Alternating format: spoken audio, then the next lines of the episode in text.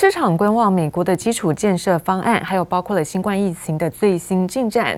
美国和中国这两个全球最大的经济体都出现了疫情升温，市场担心疫情的恶化会冲击在全球的经济复苏。可以看到道琼指数是下跌超过了百点，而美股主要指数是涨跌的互见。中场可以看到道琼部分下跌了一百零六点，那跌幅是百分之零点三零。科技股纳斯达克收高二十四点，涨幅部分是百分之零点一六。标普五百指数下跌百分之零点零九，而费城半导体跌幅是百分之零点三六。另外看到是欧洲的相关消息，德国在六月份进出口的月增幅都是优于预期，而几家企业是有并购的消息，但是原油的价格下挫，反倒拖累在石油、天然气股的表现，而汽车类股也走跌。那欧股主要指数可以看到啊，尾盘呢在平盘附近的震荡，德国股市中场是收低百分之零点一，而法国小跌百分之零点零六。Crude is just getting whacked here, and this has to do with demand concerns out of Asia. Uh, just got some import-export numbers out of China. Those disappointed. 国际原油价格重挫，纽约原油期货盘中触及五月以来低点。能源大厂埃克森美孚和雪佛龙股价走跌。中国七月原油进口量下滑到每日九百七十一万桶，和前一年相比下降了百分之二十。市场担心 Delta 变种病毒侵袭，可能冲击全球经济复苏，拖累国际油价走跌。You're seeing uh, a lot of concern being expressed about the new spread um, and intensification of the spread of the Delta variant of coronavirus. In particular, a lot of focus on China, which is a big importer of oil, of course. And data published over the weekend showed that China imported less crude per day in July than in June. And some analysts are saying that's one of the things that is weighing on prices. Take that in combination with the U.S. dollar, which was surging Friday because of the strong payroll Report, uh, crude oil is a global commodity. It is a commodity. It's fungible, so it's reflecting global demand. 中国近期出现疫情升温趋势，虽然单日确诊百人和马来西亚、泰国等地单日确诊两万人相比不算严重，不过中国已经实施取消航班等限制措施，四十六个城市发出旅游警示，一百四十四个疫情严重地区对公共交通和计程车服务祭出限制。中国的原油需求可能进一步下降。中国是全球第二大的原油消费国牵动国际油市的供需变化。According to this report, we are we are still having a chance to stop the negative climate trend during the mid of this century by especially limiting the use of fossil fuels and by stopping deforestation. 联合国最新的气候变迁报告也对化石燃料敲下警钟，警告石化工业应该立刻行动，展开减碳措施，否则很难守住全球气温上升一点五度之内的目标。联合国的严正呼吁，也让能源产业承受庞大压力。记者王新文、黄一豪综合报道。而拜登政府力推的一兆美元的基础建设方案，在周末是跨过了重大的里程碑。那么跨越是程序性的投票门槛，而接下来在参议院投票几乎呢是笃定过关。上礼拜公布的美国七月份非农就业报告，那表现是超乎预期，也让拜登是相当自豪。不过供应链现在问题还是陷入到了瓶颈，来自于在末日博士罗比尼警告，美国可能会出现停滞性的通膨危机。The yeas are 67, the nays are 27. Three fifths of the senators duly chosen and sworn having voted in the affirmative, the motion is agreed to. 拜登经济学挺过宽松纾困，现在要一兆美元基建案接棒，但缺料、缺工、市场杂音总是没办法消除。One of the uh, obvious criticisms of of uh, President Biden that as he signed the American Rescue Plan in March, and that included this extension of federal jobless aid. Uh, $300 a week for people who remain unemployed. And that, if, if that is a reason that people are not going to look for these jobs that are open, well, that's going to be out of the way by the fall. So that should not be an issue. A couple of other trends that favor Biden are uh, kids going back to school. We know another reason that some workers are staying home is their parents. And I think there's a good chance that by, uh, let's say, January, February of 2022, um, labor shortages are not going to really be much of a story. 推动就业市场复苏也是当前拜登施政重点。美国七月非农就业数据表现亮眼，企业缺工问题有望改善，但供应链问题却可能持续陷入瓶颈。We haven't seen to date um, a direct impact on the economy from Delta, but we anticipate supply chain impacts and certainly know those would be factors. The really the risks to that story are like you mentioned, maybe there are more supply and demand disruptions that affect everything from semiconductors to autos. Uh, maybe there's even more inflation or you know supply constraints that cause prices to go up. 有末日博士之称的经济学家罗比尼警告，拜登政府的经济政策可能导致美国经济陷入停滞性通膨危机。Well, I'm on the side of those who believe that the rise in inflation is not going to be temporary, it's going to be more persistent. We have a massive monetary and fiscal stimulus, and our policies are becoming, maybe rightly so, pro labor, pro workers, pro unions, because there's been such a massive increase in income and wealth inequality. Uh, we're going to end up with high inflation and a wage, uh, wage uh, uh, price spiral over time. And the Fed uh, cannot tighten because there is so much debt in the system if they're going to try to tighten too soon, the system is going to crash. 罗比尼指出，拜登的政策很多都延续前朝川普政府的态度，包括推出大规模经济纾困措施以及弱势美元立场等等。宽松的货币和财政政策理论上对劳工有利，有助于降低贫富不均，但长期下来可能为停滞性通膨埋下伏笔，不可不慎。记者王新文、赖婉君综合报道。中国晶片短缺的情况严重，造成了在车用晶片的价格被哄抬上涨了二十倍。而政府严正表示说要出手调查，造成昨天半导体类股市重挫百分之五。而台湾在车用二级体厂强茂认为，中国车厂价格对于台厂的影响要看一下每一家厂商大陆的比重而定。而观察最近在市场供需状况，强茂表示，那像第二季疯狂下单的一个状况，现在已经趋缓，不过供给是持续的吃紧。那么，在大陆厂商则是认为保守的状况、缺货的情况将会延续到年底时间。针对汽车芯片市场哄抬炒作、价格高企等突出问题，市场监管总局近日根据价格监测和举报线索，对涉嫌哄抬价格的汽车芯片经销企业立案调查。中国车用晶片短缺情况严峻，多家厂商反映，晶片价格已经普遍上涨超过五倍，最高达到二十倍的价差。中国政府上周发出通牒，要严查囤货、哄抬价格、串通涨价等等违法行为，造成九号陆股半导体股重挫百分之五，多家大厂都出现跌幅。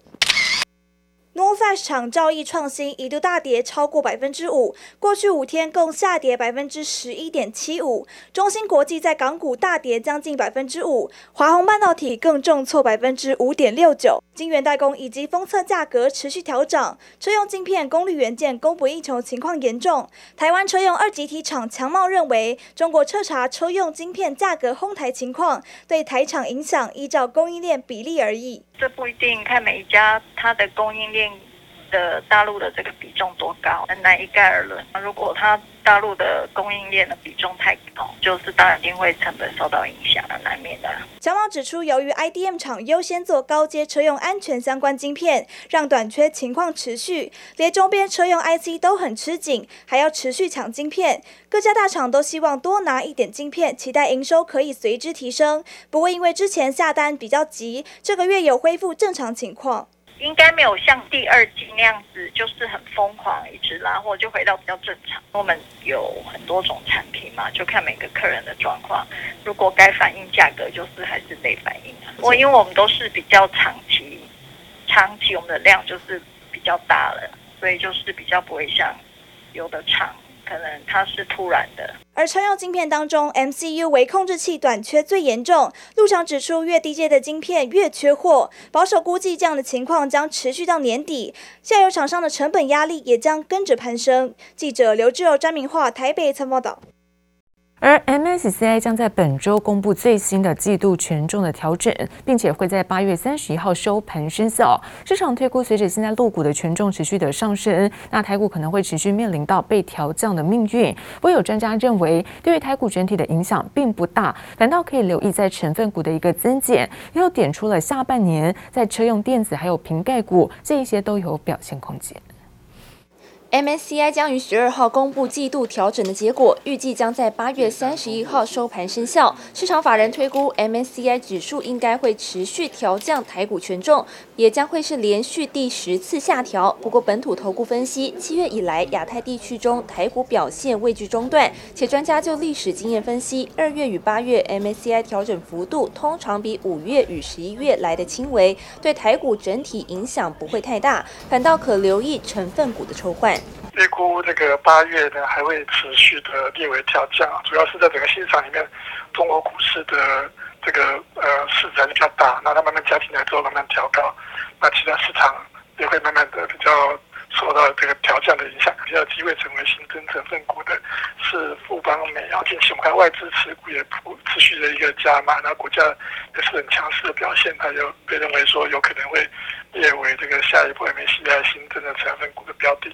曾延玉认为，台股近期表现在新兴市场中名列前茅，不用过度担忧。统一投顾则点出，考量市值变化与股价表现，电子商务龙头富邦媒以及普瑞 KY 是最有机会被列入 MSCI 季调的个股。而台股近日震荡加剧，不但使得成交量出现下滑，当冲比例也持续温和降温。专家点出，除了对台股中长期产生正面影响，也进一步就下半年业绩表现分析，较有机会成为。为盘面焦点类股，在整个车用晶片慢慢的缓解的状况之下，那相关的呃汽车以及汽车零组件的这个需求加都有机会在这边做一个回升。手机加上说整个 NB 的部分的话，有一些导入新的应运用，所以相关的瓶盖股在也下半年的出货有机会出现大幅度成长。外资上周在集中市场买超金额超过三百二十五亿元，其中买超联电九点六九万张最多，卖超群创十七点四六万张。不过，根据统计，年初以来外资还是卖超台股超过四千九百亿元。国际资金动向也持续受到市场法人关注，左右着台股后市表现。记者周田丽、林秋强台北采访报道。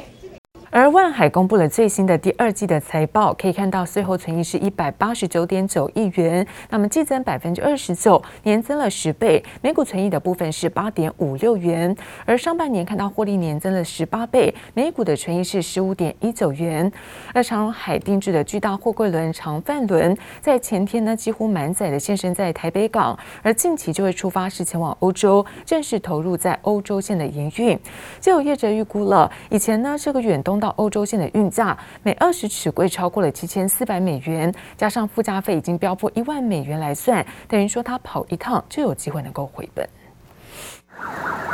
填满货柜的绿色货柜船霸气的停靠港口，全球吨位最大的长帆轮停靠台北港，稳住长荣海运航海王的地位。我们可以看到，在港口这边呢，长帆轮的大小明显比其他的船只大上许多。不过它究竟有多大？其实它的强度跟长四轮差不多，不过它的载货量比长四轮多了三千八百个二十尺柜，光是它的甲板就有四座足球场这么大。目前呢，起航之后将正式的投入欧洲线营运。二点四万 Q 级的超级货柜轮长帆轮，大到需要动用到五台桥式机才能进行装卸货。八号进港当天，港务公司还特别安排喷水仪式欢迎。长帆轮船长四百公尺，船宽六十一点五公尺，载重约二十二点五万吨，可装载两万三千九百九十二个二十尺标准货柜，是目前全世界营运中最大型的货柜船之一，堪称移动式的海上大型货舱。预计十号凌晨从台北港起航，继续停靠盐田、鹿特丹、汉堡等港口。目前海运市场受到欧洲、中国水患以及东南亚疫情加剧双重影响下，塞港缺柜缺工，导致运价不断上扬。最新公布的 ACFI 指数来到四千两百二十五点八六点，来到历史新高。远东到美东、美西、欧洲、地中海运价也都再创高点。其中远东到欧洲线运价每二十尺柜来到了七千四百一十八美元，再加上附加费已经飙破一万美元来算，业界就预估以二点四万 Q 级造船均价一点五亿美元来计算。长帆轮跑一趟就有机会赚回本。那二零二一年呢，也已经过了一半了哈。那么公司的营运呢是稳定啊经营。那么我们在获利表现上也屡创新高了哈。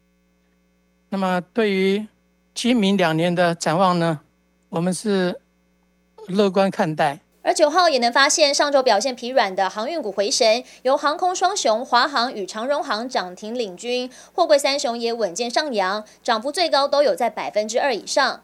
目前除了长帆轮，长荣在年底前还有三艘二点四万 T 的待交船，全配置在亚洲、欧洲航线。在长荣海运股东会法说会上，也都能听见总经理谢慧全以“所向无敌”来形容拥有二点四万 T 新船的长荣。看准每周运价同样不断创高，万海、阳明也有陆续配置新船投入。随着远洋线全面上涨，长荣七月营收直冲到四百五十八点七九亿元，月增百分之二十一点六，再刷历史新高。万海上半年获利也来到三百。三十六点八七亿元，年增百分之一千八百一十六，也让外界相当关注货柜三雄接下来的营收以及获利表现。谢备庭张浩普台北仓报道。